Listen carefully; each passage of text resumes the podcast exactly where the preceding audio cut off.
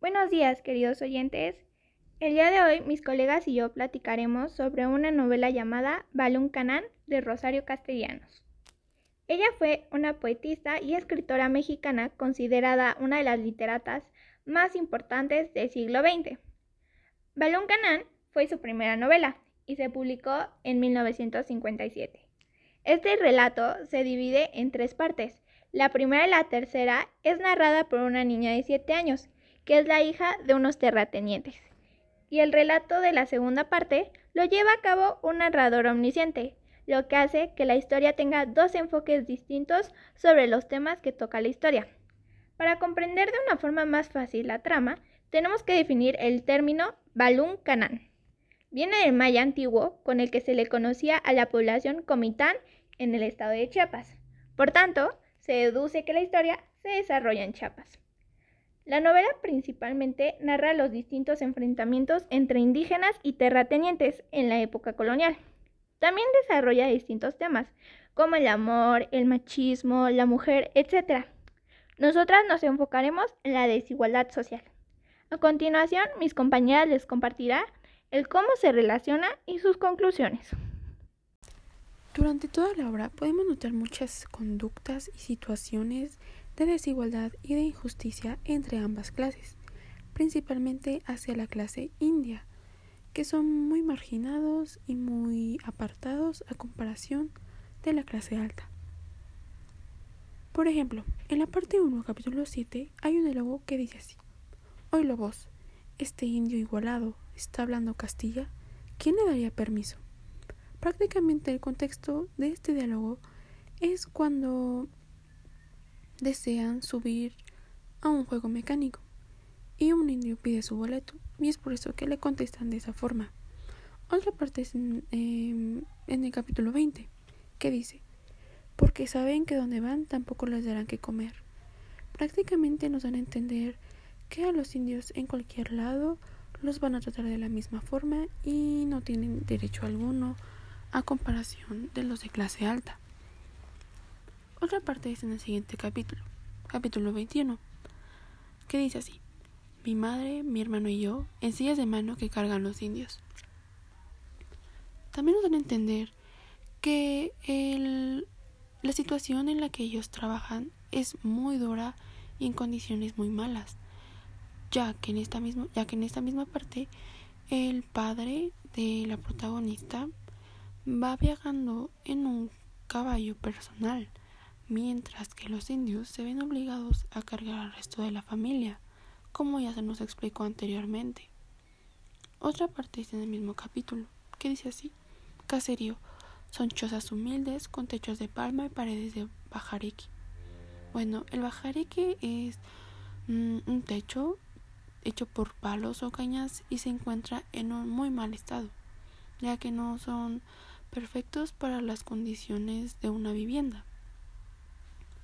En esa parte es cuando llegan a una pequeña comunidad donde solo viven indios y nos pueden envolver em, descriptivamente cómo es que estas personas viven y en qué condiciones, porque podemos notar que los de clase alta como por ejemplo la familia de la protagonista, pues viven en casas bien. La desigualdad social es una situación que lamentablemente se sigue viendo día con día y se manifiesta comúnmente en el poder adquisitivo que podría ser de las principales causas de la desigualdad social, aunque también lo son las diferentes culturas, razas, nacionalidades, costumbres e ideologías que existen alrededor del mundo. Esta novela de Rosario Castellanos nos muestra la realidad entre indígenas y personas de clase alta y el trato mísero que les daba la sociedad a los indígenas, explotándolos y haciéndolos menos. El capítulo 14 de la primera parte trata sobre que Jaime Robelo visita a César y a Zoraida, que son los padres de la niña que narra la historia, la cual es una familia con poder, y los visita con motivo de darles la noticia de que se había establecido una ley según la cual los dueños de fincas con más de cinco familias de indios a su servicio tenían la obligación de proporcionarles medios de educación. A lo que la madre responde, ¿dónde se ha visto semejante cosa? ¿Enseñarlas a leer cuando ni siquiera son capaces de aprender a hablar español? refiriéndose a los indios, o también dice cosas insultándolos como es que no los conoce, es que nunca se acerca de ellos ni ha sentido cómo apesta una sociedad de atrago. Y yo hubiera preferido mil veces no nacer nunca antes que haber nacido entre esa raza de víboras. Y en este capítulo se percibe el desprecio y cómo hacen menos a las personas de clase indígena. Y esta situación no solo se daba en el pasado, sino que actualmente se sigue dando, tal vez no con la misma intensidad ni como antes, pero aún se sigue viendo y viviendo en muchas partes del mundo. Doña Matina era una curandera del pueblo de Ocosingo. La solicitan con urgencia en la casa grande de Chactajal, pero ella nunca salía de casa, ya que prefería hacer sus trabajos ahí. Pero en este caso se requería hacerlo, pues la prima de don César y Zoraida, Matile, estaba muy enferma, sin poder levantarse de la cama. A lo que doña Matina accede, pero a cambio de una gran cantidad de dinero. Para esto, doña Matina le hace una serie de rituales, que claramente no funcionarían. Los usaría para despistar a la familia de lo que realmente le sucedía, para después tuvieran un momento a solas doña Matina y Matilde y ella quedara totalmente curada. Dejando de lado esto, Felipe y Juana, uno de los indios a los que así llamaba don César, decidieron ir a hablar con Zoraida para informarle un tipo de abuso que estaban sufriendo sus hijos, pues César puso como maestro de la escuela a Ernesto, su sobrino. Lo que había ocurrido es que Ernesto llegaba a diario muy borracho, lo que provocó que un día de esos golpeara a uno de los niños de la escuela, por lo cual los trabajadores del rancho de César estaban realmente molestos y decidieron hablar con César, pero él los ignoró y defendió a su sobrino, lo que provocó que los trabajadores hicieran huelga y se rebelaran contra César. Pero César no era una persona que que diera buenos tratos, al contrario, era una persona muy grosera y desagradecida. A él ya le había molestado el hecho de que los indios no hicieran nada, pues desaprovechaban el tiempo de trabajo. Lo que para esto le resultó más fácil fue tomar una pistola e ir a hablar con ellos, junto con Ernesto. Esto sucedió así. Les pidieron de favor que trabajaran y después resolverían el problema de la escuela. Pero la imprudencia de ambos lados no colaboraron. Así que entonces César sacó la pistola y los amenazó. Solo así logró su objetivo. Días después de este incidente, todo estaba normal, los indios trabajando y César vigilándolos en su caballo como siempre, pero ese día sucedería algo que cambiaría sus vidas. De repente, el rancho se empezó a incendiar. Poco a poco se iba desmoronando todo. Fue un caos. Mientras todos ayudaban a sacar cubetas con agua para pararlo, don César solo se quedó mirando cómo se iba abajo todo. Cuando las llamas terminaron, él ya no podía hacer nada más pues solo quedó la casa grande. Don César estaba lleno de furia y sin saber qué hacer, solo daba vueltas de un lado a otro.